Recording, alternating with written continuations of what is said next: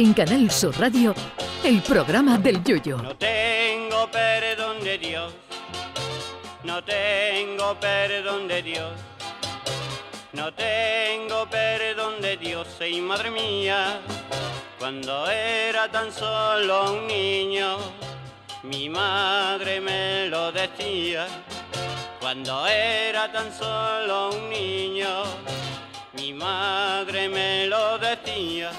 Ya estaba tardando en llegar. Ya me extrañaba a mí que lleváramos 23 días del 2023 y todavía no hubiera saltado la noticia catastrofista de cada año.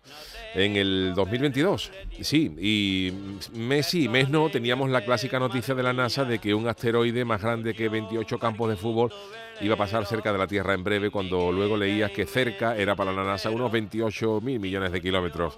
Y en este 2023 ya ha salido el gordo. Según unos científicos chinos llamados Ji Yang y Xiaodong Song, el núcleo de la Tierra, que es una esfera de hierro fundido más caliente que el queso de un San Jacobo cuando se te pega en el paladar, se ha frenado y puede estar girando en sentido inverso a la rotación de la Tierra. Dicen los dos chinos que esto puede tener consecuencias, porque la Tierra, como el queso manchego, también tiene corteza y parece que el núcleo interno terrestre gira más rápido que la corteza.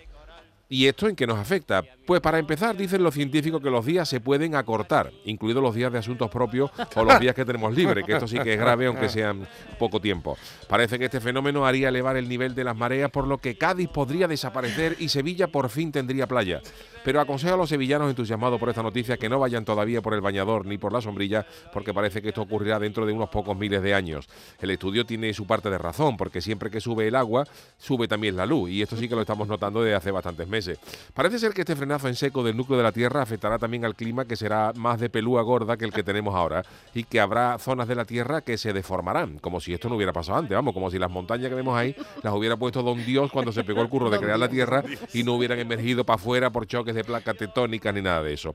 A lo que yo voy es que este humilde servidor no va a alegar que ese estudio de esos dos fenómenos chinos sea cierto, porque mi osadía no llega a eso. Pero ya está bien de catastrofismo, porque con esta noticia han abierto hoy todos los telediarios y parece que el mundo se va a acabar mañana por la mañana y por la tarde todos vamos a estar ya reunidos con Chanquete, que en gloria esté.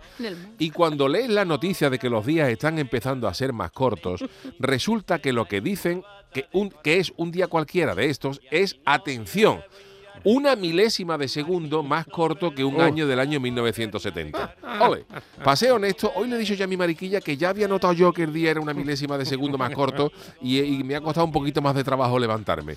Para que se hagan una idea, hace unos años los días eran solo de 19 horas.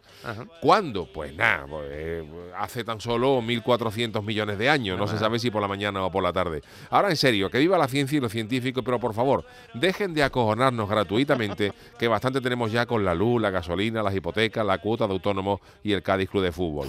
Qué manía, joder, con tenernos siempre asustados. Por contra eso, lo mejor es el programa del Yuyu, que ahora mismo comienza. Ea. Ay, mi velero, velero mío, Canal Sur Radio. llévame contigo a la orilla del río. El programa del Yoyo.